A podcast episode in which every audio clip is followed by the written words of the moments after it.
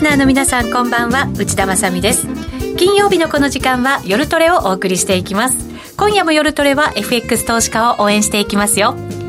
さて現在ドル円ですが138円75銭から76銭あたりでの推移となっています。ちょっと動き激しくなって今60銭台にも入ったり、ね、80台まで行きましたね。はい、うん、今日はこの時間にアメリカの小売売上高またアメリカニューヨーク連銀の景気指数などが発表されているということで後ほど詳しくお伝えしていこうかなと思いますがドル円に関しては現在138円80銭台での推移とちょっと上下うん、うん、バタバタしてる感じですかね。それではまずはその数字を追う前にゲストご紹介しましょう。予想会グローバルインベスターインク代表の松本英樹さんです。お願いします。はい松本です。よろしくお願いします。お願いします。重要指標今日はいっぱい出てくるんですよね。そうですね。忙しいですね。忙しいです。番組が終わった後もですね今日はあのミシガンの数字が出てくるね、ミシガン大消費者指数、まあ、あの景況感指数総合指数もさることながら、はい、やっぱりねインフレ見通し今あの一番あの注目を集めているのが、まあ、インフレ見通しですからこの数字がやっぱり、えー、大きな、えー、波乱要因になる可能性はあると。いうふうに思いますね。すね。前回も発表された後結構衝撃というかマーケットもかなり動いたような、まあ、もう一段インフレ見通し高まりました、ね、そうですよ。長期的なインフレがなんか高まったっていう感じではありましたね、えー、それではメンバー紹介続きましょう、えー、小杉団長です。よろしくお願いします、はい、よろしくお願いします。お願いします。そしてそして今日はスペシャルゲスト愛坂美也ちゃんにも来ていただきました。よろしくお願いします。お願いします。えっ、ー、と FXYouTuber はい、はい。いつもだから YouTube でも情報発信したりとか、ね、動画コンテンツでも活躍中と。はい。そうですね、はい、やっぱりその YouTube でやっぱりその女子でなかなか FX のことを発信する人っていないなと思って。いや珍しいと思います、はい、ちょっとやってみようと思ってやってみたのがきっかけなんですけど、えー、FX じゃすごく好きなんですね。そうですね。トレードにはまっちゃいました。おどんなところに？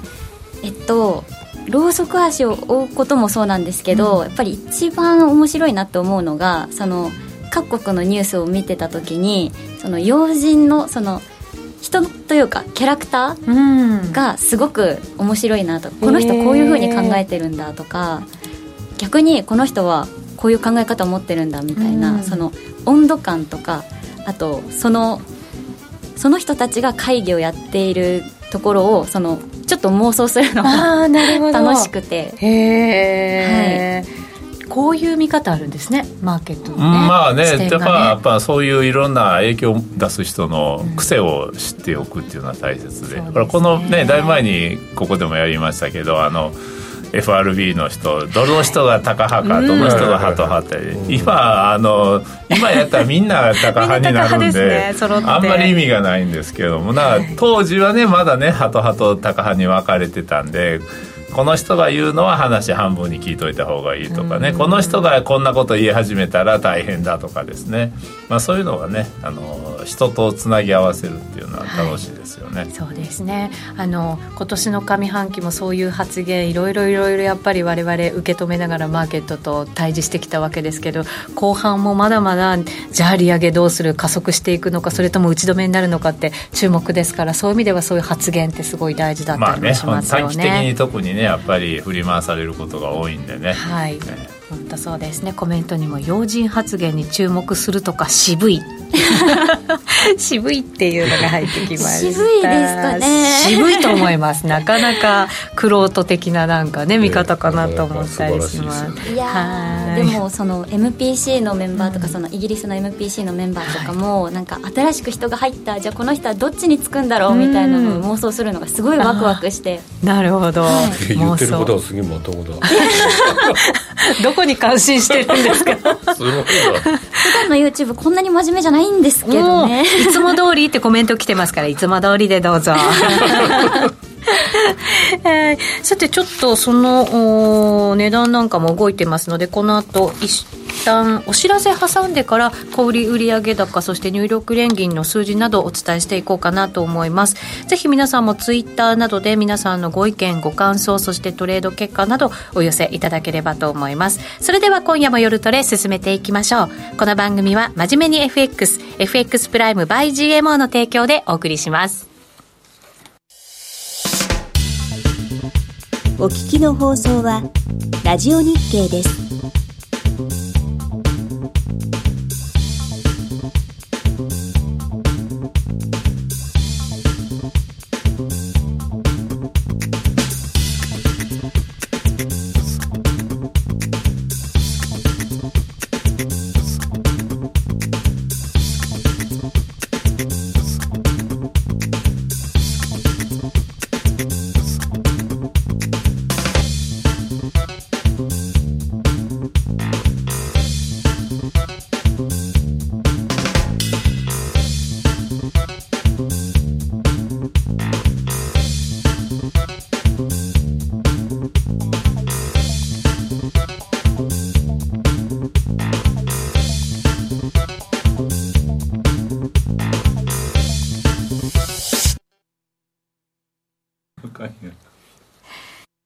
て今夜の夜トレは松本英樹さんゲストにお迎えしています。また愛坂美也ちゃんも来てくれました。よろしくお願いします。お願いします。さて、先ほど発表されました小売売上高など数字まとめておきましょう。まず、6月のアメリカの小売売上高、自動車を除く数字ですが、前月に比べるとプラス1.0%という数字発表されています。予想がプラス0.6%でしたから、上回る数字ということですね。うん、いい内容ですよね。そして、ニューヨーク連銀製造業景気指数ですけれども、こちら予想がマイナスだったんですね。マイナス2.0という数字でしたけれども、発表されたのがププラス11.1ですから、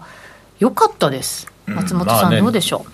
細かいとこ見てみないとわからん、うん、何が良くなって総合指数を押し上げたんかっていうのも問題なんで、はい、受注が良くなったのか、それとも雇用が良くなったのか、うん、まあそれを全部総合したのが総合指数なんでね、ちょっとその辺、細かい数字がね、ここで見れないんで、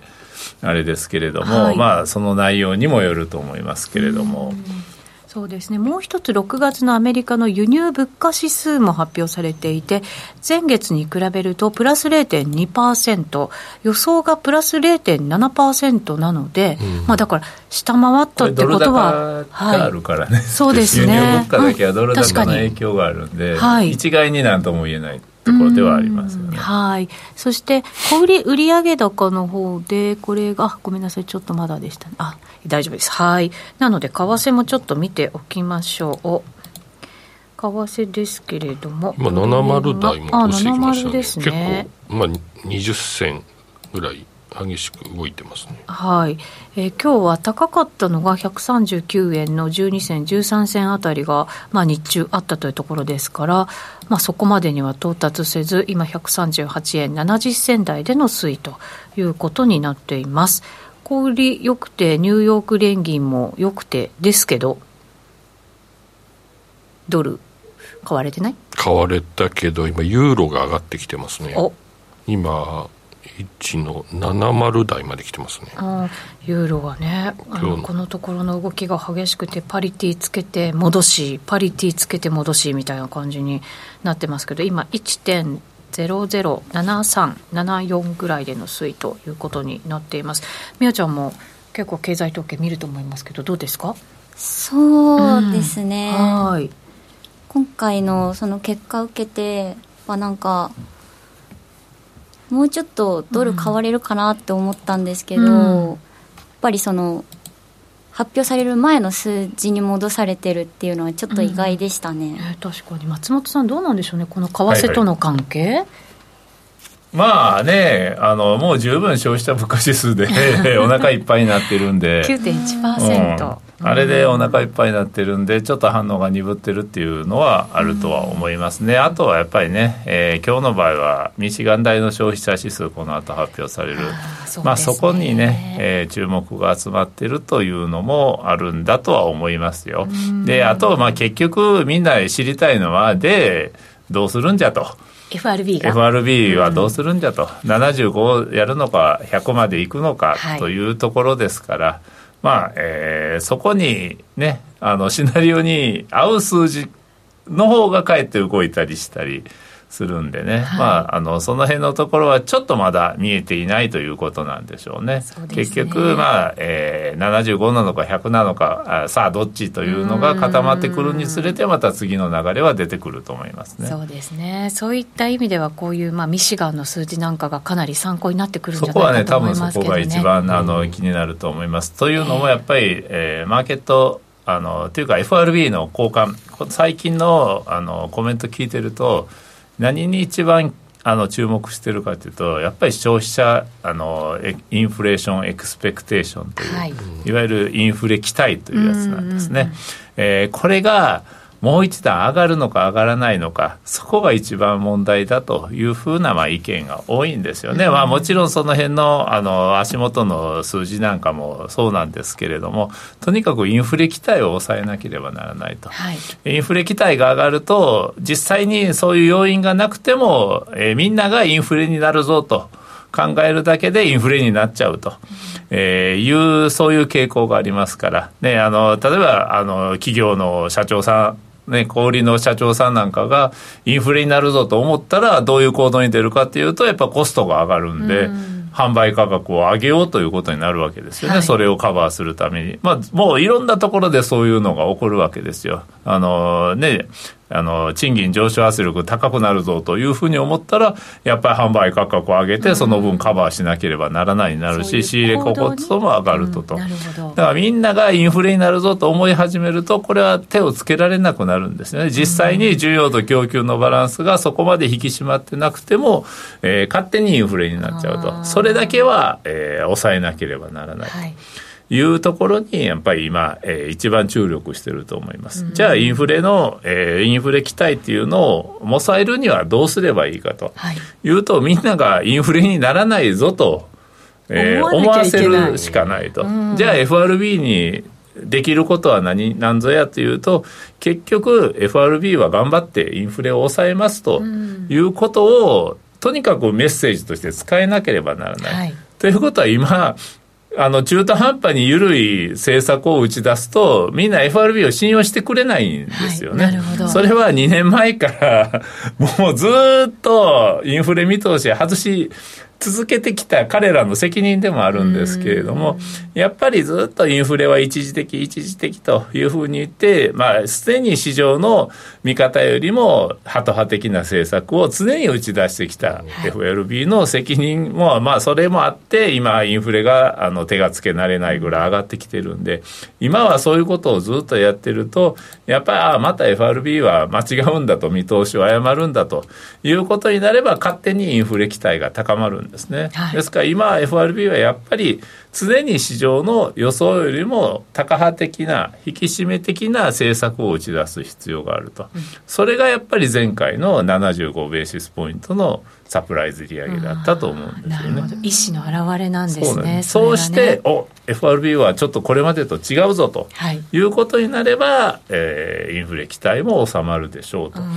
いうことなんで、うん、まあそこのところを考えれば、もうあのインフレあの今回のミシガン大のその、えー、消費者指数ではインフレ見通しっていうのが出ますから、はい、えー、それが少しまた上振れするようなことがあれば。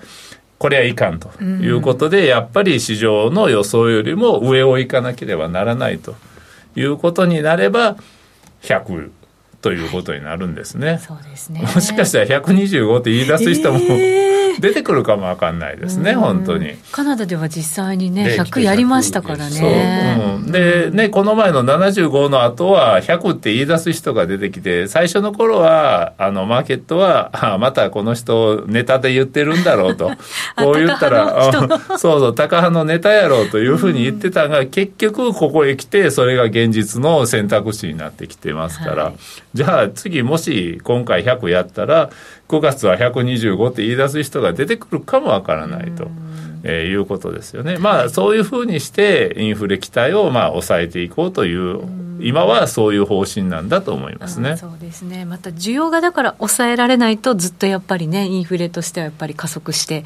いってしまうっていうところもあるわけですもんね。そうなんです、えー、でまあそのねあの今のインフレの一番大きな要因はやっぱり供給面の問題なんで、うん、サプライチェーンの問題、はい、中国いまだになんかゼロコロナ政策とかやってはりますから。なんかマカオもねまたやるとかね。あしてましたね。ことですもんね、だからやっぱりサプライチェーンの問題は簡単には解決しない、はい、でエネルギーに関してもやっぱりねサウジと UAE にちょこっと生産を増やす能力があるぐらいで今もうほとんどの国が生産を増やしたくても増やせない状況にある。これはなぜかっていうともう長年の投資不足の影響ですね、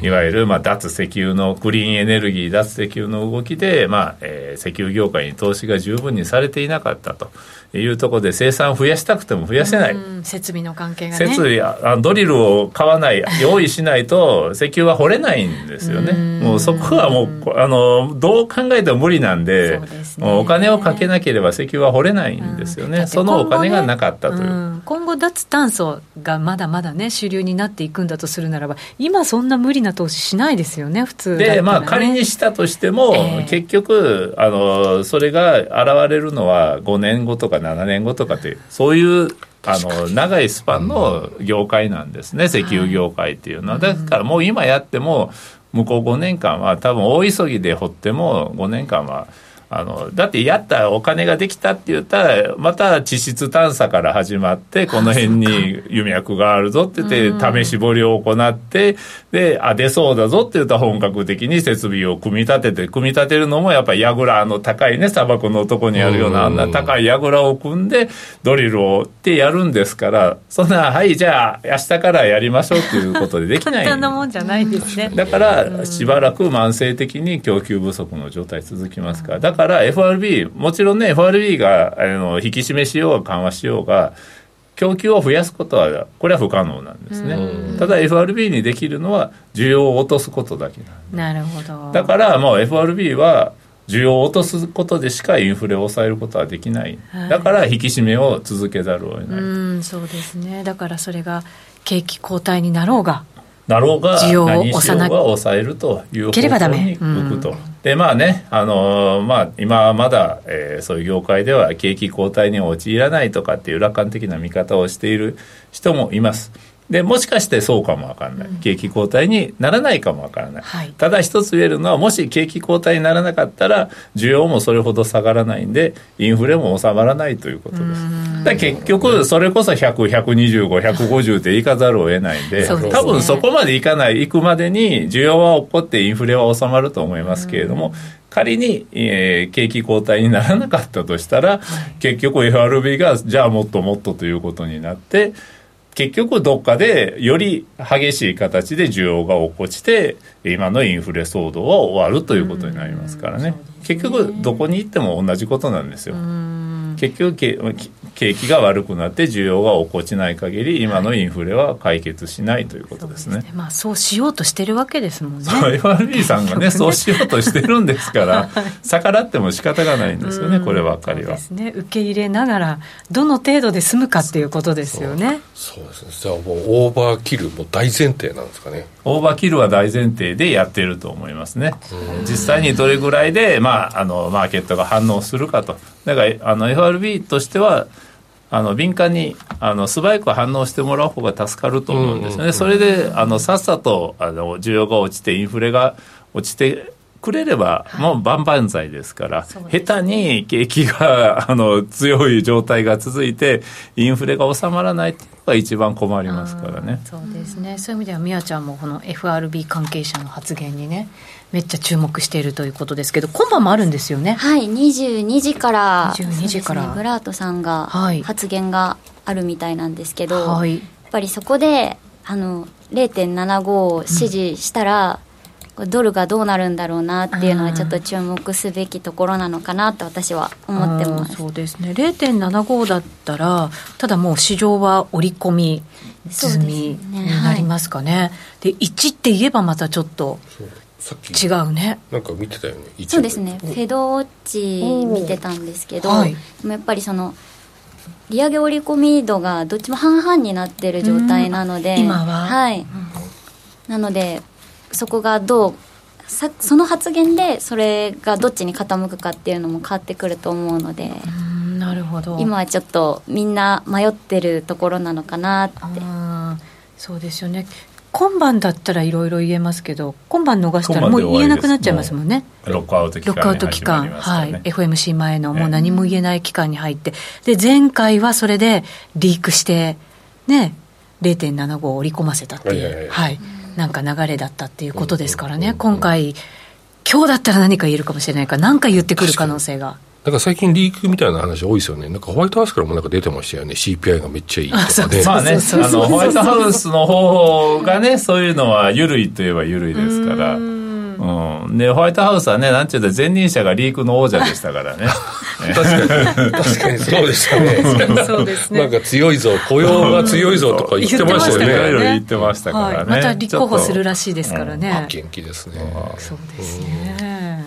まあでもその前に中間選挙があってねその結果がどうなるのかっていうのもまたアメリカ大変ですよね。まあいろいろと。まあどの国もね今の状況では本当に大変なんですけれどもね。うんそうですねはい、えー、後ほどそのまあ22時にブラッドさんの発言があるということなので為替の動きもあるかもしれませんからそのあたりも実況中継交えながら進めていこうかなと思いますが松本さんも今日はいろいろ資料も準備してくださいましたので、はい、それもとに進めていきたいと思います。これもやっぱり FRB に向け、えー、の関わることということになりますかね。ね。はい、えー、まずは市場の期待とは裏腹あこの、あれですね、はい、1, 1ページ目、ね、ページ目からいこうと思います、まあ、これはまああのずっと言い続けてることなんでね、はい、えー、まあどうでしょう。最初の1個ですね。2年債と10年債のイールド逆転、えー、まあね、今も言いましたけれども FRB の目的は今も本当に重要を落ち込ませるのが目的なんで景気後退に対する懸念が高まると、はい、すると、えー、2年債と10年債とイールドはどんどんどんどん逆転して差が広がっていくと。えー、いうことなんですね。これはもう理屈は簡単で2年債っていうのはやっぱり期限が短いんで、うん、どうしてもその FRB の金融政策にリンクしがち安価さされると、はい、ね。えー、もうもともと FRB は、えー、FF 金利、えー、3か月ものの金利をコントロールするというのが、うん、まあえー、金融政策の、まあ、もちろん柱なんですけれども、うん、2年債やっぱり近いんで、うん、あの FF 金利が上がると2年債も上がらざるを得ないと。はいえー、10年債は、えー、FRB は基本的にノータッチなんでね、うん、建前上は。日本みたいにイールドカーブコントロールみたいに、まあ、禁じ手を使ってないんで結局そこまではいかなかったんで、はい、10年債はマーケットにお任せしますと、ね、ここがだから景気のその先行きを織り込んでいくところって言われますよね。で今は特に10年債にそういった動きが全部集中してるんですね、はい、ですから10年債だけ金利が低下したりとかって、うん、えー、木あの CPI の発表後はそういう動きがあったりして、うん、またそうなると10年債だけ下がって2年債が上がるんでまあえー、逆転がさらに、はい、で今は大体2000年の水準、はい、つまりドットコムバブルっていうのがはじけて、はい、えー、その後さらには9-11っていうのが控えてるという、まあ、一番、まあ、マーケットが不安定な状況にあった時の水準ぐらいまで今逆イールドがあの拡大してるんですね。すね。もうすでにリーマンショックの前の状況はあの超えてると。超えてるはい。まあ単純に考えればリーマンショックの時よりも後よりも、えー、景気後退の可能性は高いということになりますよね、まあ別に必ずそういうふうになるわけじゃないんでそれはあまり気にしないでもいいと思います、はい、あとはこれがさらにいって80年代前半ぐらいの本当にあの景気が悪かった時の状況まで、えー、それがさらに広がっていくかどうかっていうのが、まあ、今の一番の注目だと思います。1980年っていうとまだその時もインフレでインフレも、それはボルカーさんが70年代後半からやって、とにかくもうね、政策金利10%とか、うん、えー、そこまでやって、うん、で、ようやく抑えて、が効き始めた頃ですよね。この頃その結果によってもちろん景気は大幅に落ち込んだということなんですよね。うんまあその頃まで行ってしまうのかどうなのか。まあ別に景気が悪くなってもいいんですけどアメリカの場合は景気が悪くなると必ず治安が悪くなるんでね。そっちの方が我々居住者にとっては心配で。確かにそうですね。あの時ね私がで行ったのは90年の初め89年だったんですけどもう今と比べ物にならないぐらい治安悪かったんでやっぱり、そうなんだ。うん本当にねあの、ま、道歩くの本当に怖いなって思うぐらい。うん、こんだけでかい体を持ってしても怖いなって思うぐらい街は荒れてましたからね,、ね。ああいうのには戻ってほしくないなとは思いますけれどもね。そうですね。雇用もね悪化するってことになりますからね。やっぱりそういうふうな治安につな今はね雇用強いですから、うん。今のうちに何とかしてほしいっていうのはありますね。そうですね。まあでもねレイオフも始まったりしてますからねアメリカね。そうなんですよね、ええ。まあどうなるかわからないということですね。うんでまはい。あその次は今話した通りですよね、供給面の問題が解消されていない、そして商品市場の変調。これがね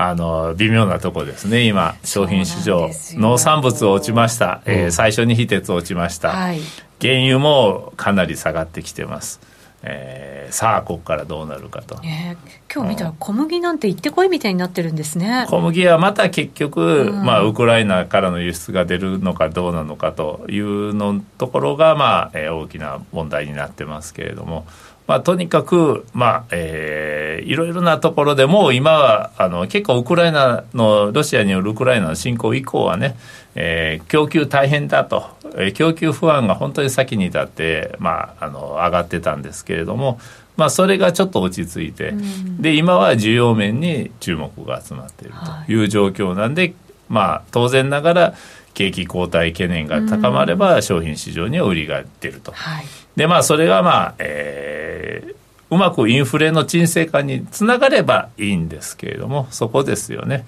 まああのもうそんなにあの今の状況ではあのまた商品価格高騰でインフレっていうような展開になるとはちょっと思えない、まあそれぐらいやっぱり FRB のあの金融引き締めが効いてきて需要はね伸び悩んできていますから、はい。大丈夫だとは思うんですけれどもただやっぱり供給面の不安も解消されてない。で原油なんかは、えー何が起こるかわからないんでねサウジの油田にミサイルが撃ち込まれたらまた状況がガラッと変わってしまうんで。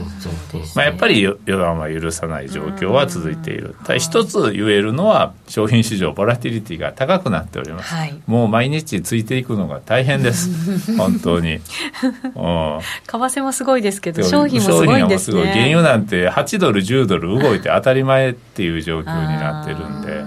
えーまあね1バレル10ドルの時代に10ドル動くとゼロになったりとか 倍になったりとかっていうレベルの動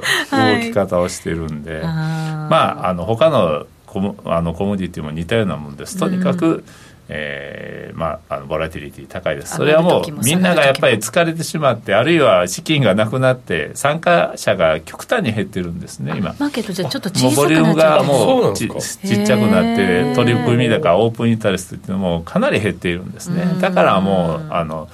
そのくせ、まあ、大口のトレーダーはやっぱり大きいポジションを動かすんで、まあ、それもあってボラティリティが高くなってるんですよね。結構だからそうなんだ自分の首自分でなんか締めちゃうみたいな動きになっちゃいますよね。まあ、その辺はやっぱり商品市場の宿命ですね。やっぱり規模はちっちゃい。うーんなるほど。これだけ債注目されてもね、うん。ダメなんですね。それでも規模がちっちゃいんでやっぱり流動性が落ちてくると途端にボラティリティが上がるっていうのがあるんですね。で振り回されてまた退場者が増えていくと、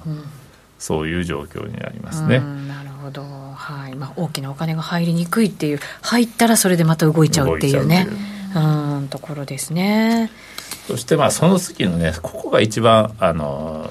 難しいところなんですけれども、労働市場。うん。強い。強かったですね。あの先日発表された雇用統計もねね一緒ですね。うん。ね。本当に強い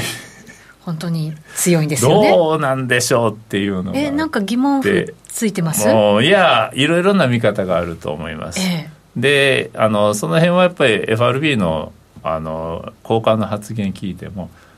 見た目より強いよとんじゃないっていうような意見も結構出始め見てた目より強い。だから今でも十分強いんですけれどももっと強いともっと強いと。もっと数字以上に。ひ強いと。まあこれはあの言ったら強いから賃金上昇圧力もなかなか収まらないんで、はい、気をつけるべきだよというふうな、まあ、警告の意味もあると思うんですけれども。賃金インフレが止まらないっていうことになっちゃうんです、ね、あの見た目よりも強いと。見た目よりも労働市場逼迫しているっていうそういう、まあえー、見方もあるというふうなあの意見が出てきているのこれはやっぱり注意した方がいいと思いますねやっぱりあれコロナ後に早くもう退職しちゃった人たちが多かったじゃないですか、まあ、その人たちが戻ってこないっていうのは慢性的な労働者不足あるいは、まあえー、専門職の不足っていうのはやっぱり続いているようですから。あのヨーロッパでも空港でなんかその荷物を飛行機から下ろす人たちがいないとかっていう話を聞いて、もう大変なんですね。もうあのアメリカでも遅延が社会問題になってますからね、飛行機の国内線の遅延が。まともに飛ばない。あそうだ、あの10あの10%ぐらい遅れあの結構は当たり前。半分ぐらい遅れるっていうぐらい。それって重労働で給料が安いから人が来ない。そういう問題じゃなくてもう慢性的にやっぱり人がいない。人がいない。でほらやっぱりいまだに一応検査はしてるんで、うんうん、えー、ね、コロナ陽性となったらその人働けないですから、うんうん、しばらくは。でえー、でねもう隔離期間は3日に縮めようとか前はね14日とかって言ってたの10日に縮めようとか5日に縮めようとかしてなんとかあのすぐに働けるようにしようって規制を緩めてるんですけれどもそれでもやっぱり陽性になっちゃいましたっていうとその人は出てこれないんで、うん、そこの部分の補充が効かないという。その問題はいまだに残ってるんですよね。だからもう今あの国内移動するときは朝一番の飛行機。それだったら大丈夫。まだ大丈夫。あれってねほらあのどんどんどんどん飛行機を使い回してあっち行ってこっち行ってってやるんで、うん、午後の便とか夜の便になればなるほど遅れる。あるいはもうどうしようもなくて欠航っていうのが増えるなるほど。早ければ早いほど安定してるっていう可能性があるわけですね。なるほど。ですからやっぱ雇用市場は意外に逼迫したままなのかもしれないと。目ね少し数字がこれから多分これから鈍ってくるとは思うんですけれどもそれでも意外に賃金上昇圧力は残る可能性はあると。結構アメリカだとほら近くの国からとか入ってきてアメリカで働くっていうのもあったじゃないですか、うん、でもそれってやっぱコロナである程度ストップしてるみたいなところもあるんですか、ね、まあ、それはあのやっぱり外国人労働者に対しては基準は厳しくなっていると思いますから、えー、その辺もあるのかも分かんないですね。がこうあってそれが組み合わさってもう人手不足が慢性的にっていう、ね、これもなかなか簡単には解消しないんでしょうね。結局コロナなんですね。結局元を正せがやっぱりそう、それによる供給不足労働力不足品物不足が、えー、インフレの要因ですから。でそこを解決していないのに FRB が今あのインフレを抑えようとしてるんで結局需要を落とすしかないと景気を悪くするしかないとい。うところなんですね、はい、本来であれば供給への問題を解消しましょうと。それで、えー、インフレを抑えましょうというのが筋なんですよね、そうですよね、うん、だから FRB は多分筋違いのことをしてるんですね。今基本的に。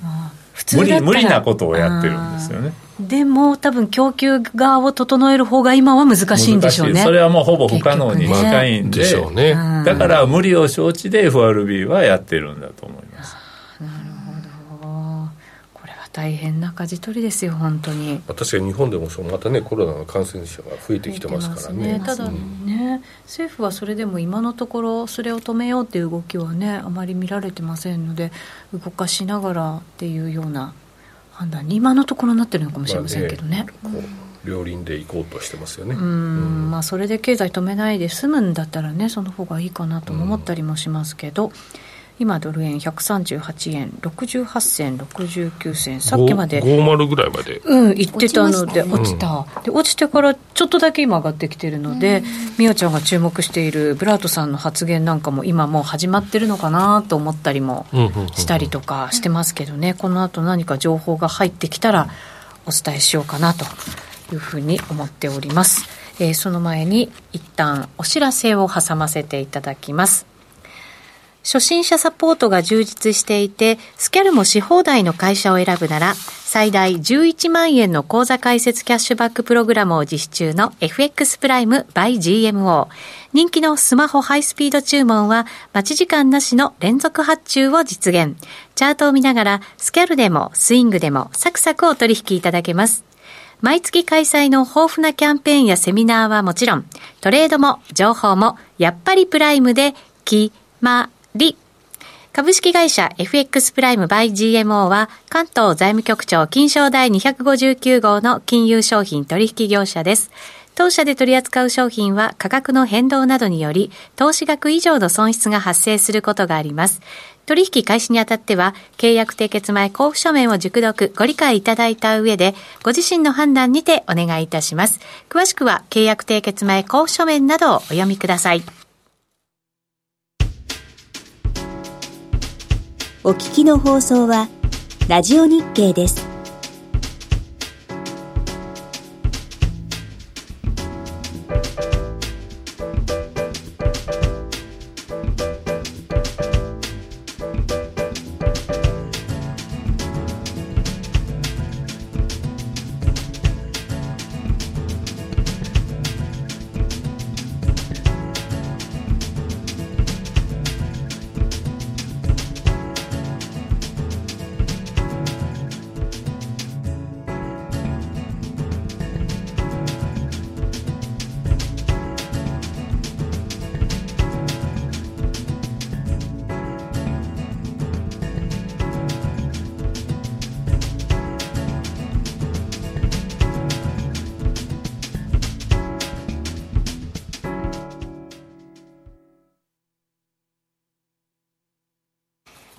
今夜の夜トレはゲストに松本英樹さん、そして愛坂美也ちゃんをお迎えしてお送りしています。引き続きよろしくお願いいたします。はい、そしてですね、チャットの中にはノーディーも参加してくれていて、えー、括弧書きで書いてありますけど、今夜もしれっとコメント欄に生息って書いて。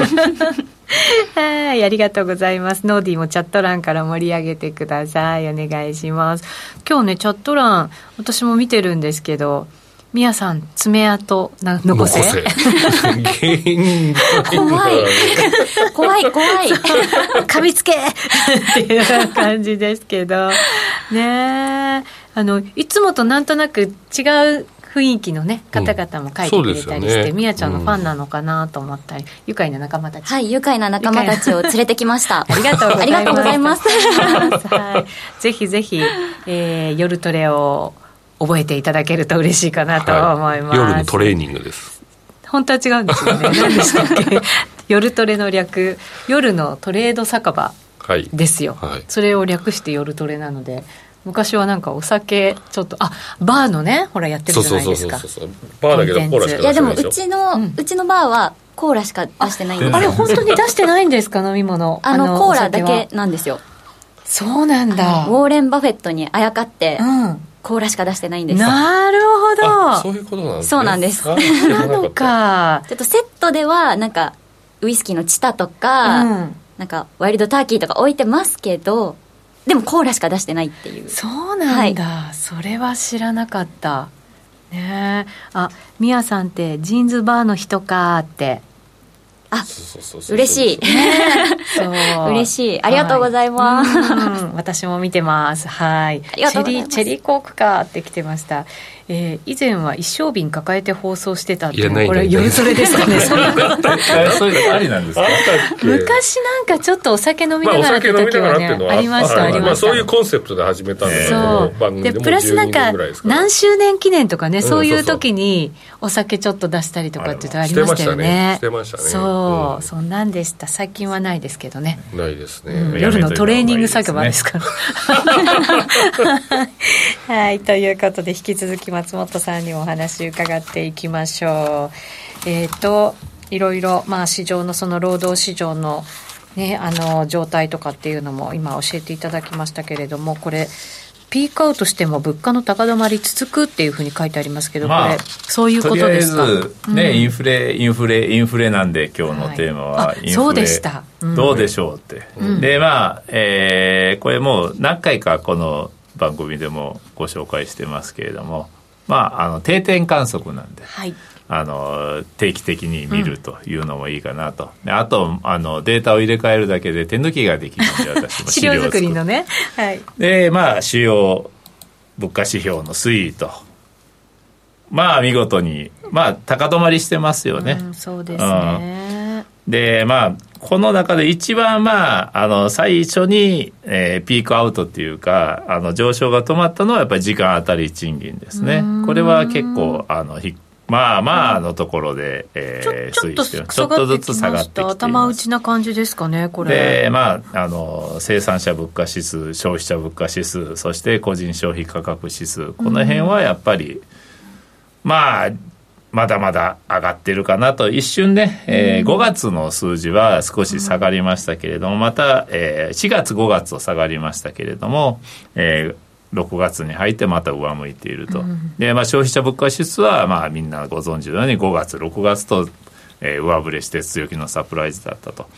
まあ、基本的にこういうのっていうのは物価っていうのはあのどういうふうに反映されるかっていうとやっぱりまず、えー、原資産である商品市場が動きます、はい、当たり前ですけれどもね、はい、需要と供給のバランスが変わると崩れると商品市場が動きます、はい、それを受けて生産者物価指数が動きます、はい。えー、で、えー、生産者物価指数が大きく動き始めると、えー、企業努力では、えー、消費者への小売価格に転嫁できせざるを得なくなる、はい、まあ最初のうちはねやっぱり生産者物価指数つまり仕入れ価格が動いても企業努力でなんとか販売価格はねあの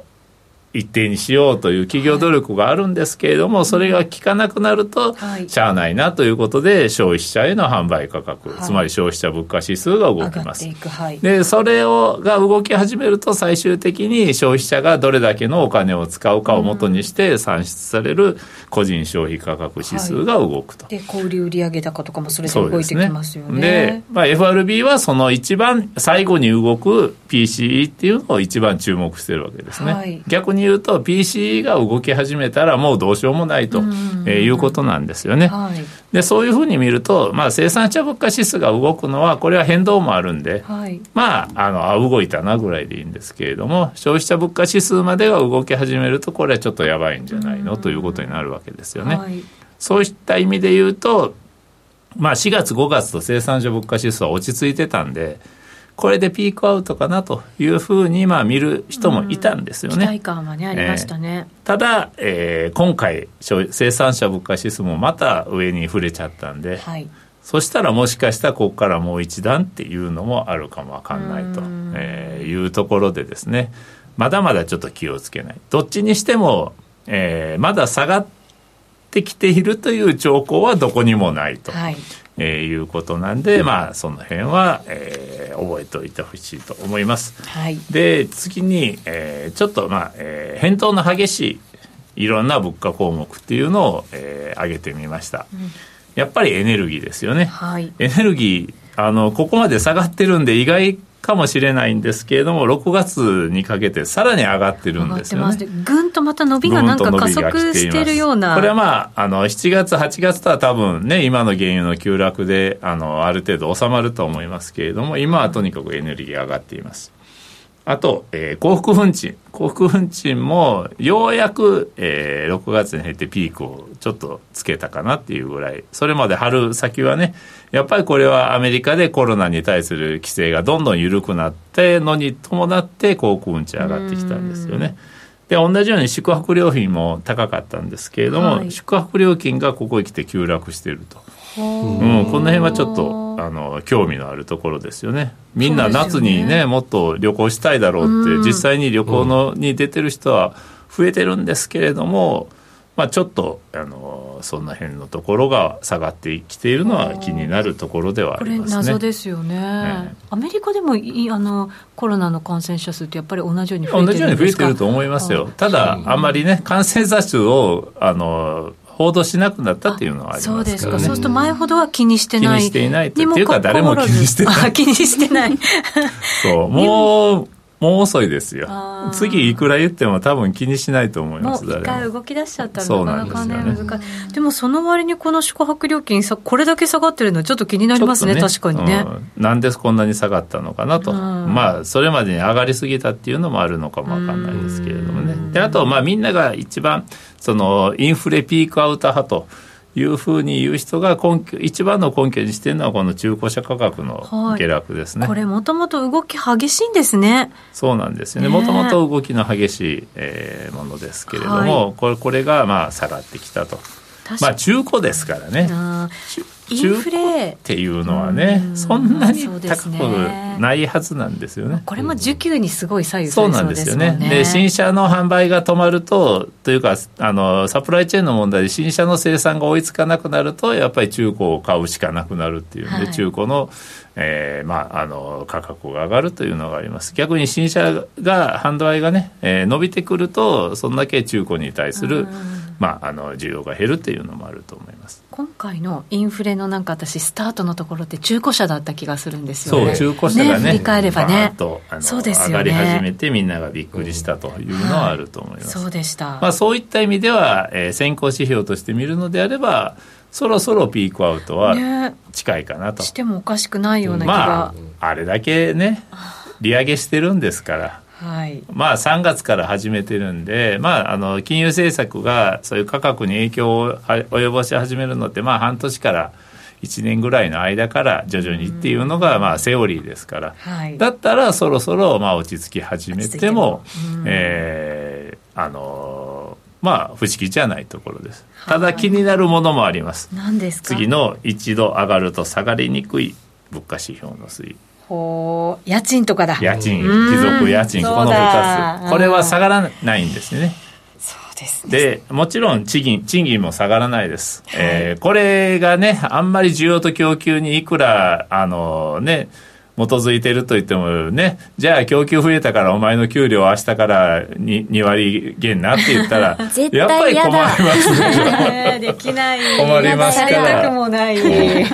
だからやっぱ上がんない。だ一度上がったら下がんない。ね、家賃も一緒なんですよね、ね、家賃もこんな急に下げたりとか急に上げたりとかできないんで、1年契約とか2年契約とかね、ね、しますしね。ね、えー、それが特に家賃関係が本当に一貫して前年比で上がってきていると、はい、これはやっぱり気になるところですね。すね。えー、これが上がってきているということはやっぱり物価が高止まりする可能性が高いと。いうことですね。はいえー、ここでアメリカの鉱工業生産指数が発表されましたので数字お伝えしておきましょう。前月に比べると0.2%のマイナスです。予想ではプラス0.1%でしたので、それを下回る悪さだったということになりますね。アメリカの設備稼働率も発表されていまして80%ですね。予想が80.6%ですから、これも若干予想を下回る数値と。いうことになります。こういうものを作るってところがね、ちょっと、ね、まあこの辺のところはね、えー、あの一番あの根幹になる景気の根幹になるところですけれども、はい、で原油価格にもこれは公共業生産っていうのは結構影響するんですけれども、やっぱりちょっとあの原油の需要は起こっているのかなと。はいいうような気はしますね。ねドル円今138円71銭72銭あたり。まあでもインフレにはほとんど関係ないんで、鉱工業生産っていうのは。一つだけあの私もブラウトさんの発言探してたんですけどなかなかなくてアールタンさんがチャットに書いてくれて GDP 気にすんなって言ってるそうですけど。そうそうそうでそれに関してアルタンさんがそんなにひどいのか？っていう、ね、悪いけど気にすんなとそうそうそうそう。そういうことなんじゃないですかね。はい。いろいろ解説も書いてくれました。ありがとうございます、えー、助かりますね。あこっちでも。えー、高水さんが書いてくれましたよ、ブラードさん。アメリカ全土で労働市場の強さが見受けられる。さっきね松本さんもあの数字よりも強いんだっていう話ありましたけど労働市場は強いんだそうです、うん、はい見受けられるという発言もしているということですねはいありがとうございます。皆さんのコメントに助けられております。はい。さあそれでは引き続きそうですね。でまあいろいろとそういう細かいものがあるんですけれども、はい、結局最後はやっぱりインフレ期待、うん、インフレ期待。ここがやっぱり一番あのこれからの金融政策を左右する占うあの一番のもんだと思います、はい、いろいろ並べました。これも、えー、ちょっと見返した去年の10月に1回これ紹介してるんですね、はいうんえー、この、えー、ミシガン大学の、まあえー、これはどこだ？えー、っと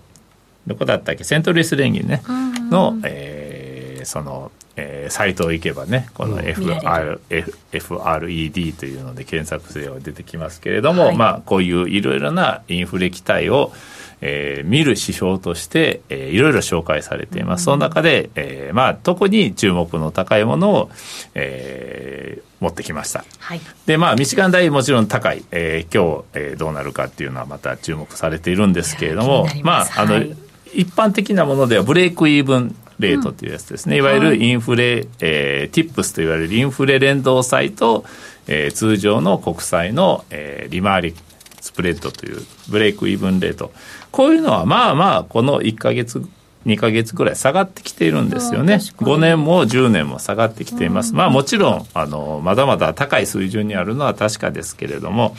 えー、下がってきているのは確かです。だからこういうのを見る限りえー、あとは5年と5年のフォワードというのを比べる、えー、レート。まあこれはね、フォワードレートっていうのは先々の金利を取引する、えー、市場ですから、まあ先々はそこまで、えー、高くないぞということで、まああのちょっと、えー、インフレ圧力下がるんじゃないかというところですよね。こういう、まあ、あの、債券市場に基づいた、債券市場の、金利市場の動きに基づいたものは、結構効果が現れてきているといえば現れてきているんですよね。この辺はまあいい数字ですね。すね。ただもう一つ、えー、CPI のメディアンといって、はい、えー、CPI の中央値を、えー、追っかけていくもの、これはやっぱり上がっていってるんですね。高値多いですよまだ。バカバカみたいに上がってバカみたいに上がって確かにその通りです。で今回の CPI も何が悪いって言って、全部の項目が上がってるんですね。これが一番やっぱりみんな心配しているところです。ですから何か特別な理由があって特別な項目のものが上がったって言うんじゃないんですよね。全般的に底上げしてしているっていうことですから。はい、なんか特別ものが特別な理由で上がったんだらそれは一時的な要因って言って2年前にずっとパウエルさんが言ってたみたいに片付けることもできるんですけど、はい、今はもうそういう一時的な要因じゃないと。でまあその全体的に全部が上がっているのを見るのに一番あのまあ、いいのがこのインフレメディアン中央値っていう一番真ん中にあるものの、はい、えー、物価を見ていきましょうっていうのがあってこれが上がっているというのはこれは気になるところですね。